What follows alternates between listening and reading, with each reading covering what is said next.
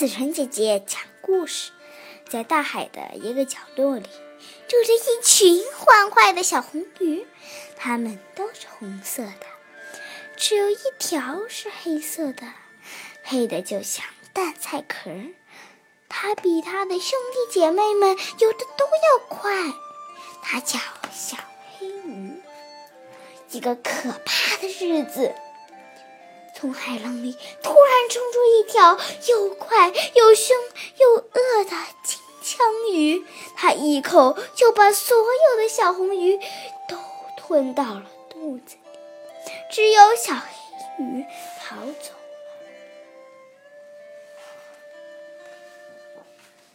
它逃到了大海深处，又害怕又孤独，伤心极了。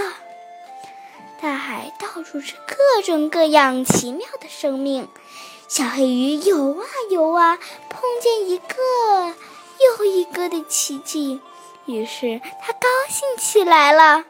它看到水母像彩虹果冻，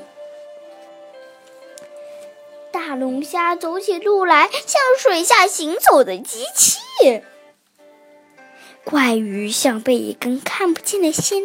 线牵着，森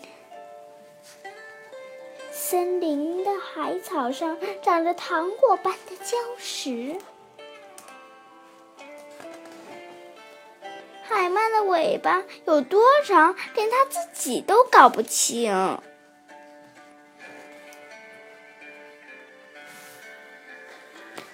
海葵粉红色的棕榈树在空中起舞，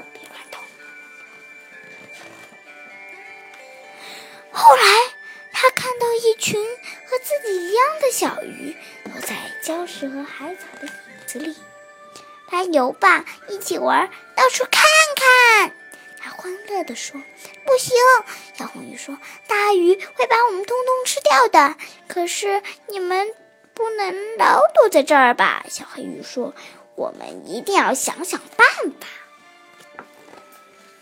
小黑鱼想啊想啊，突然他说：“有了！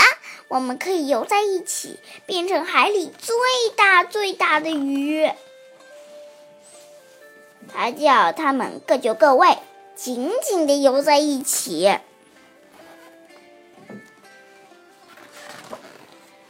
等他们游的可以像一条大鱼了，小黑鱼说：“我来当眼睛。”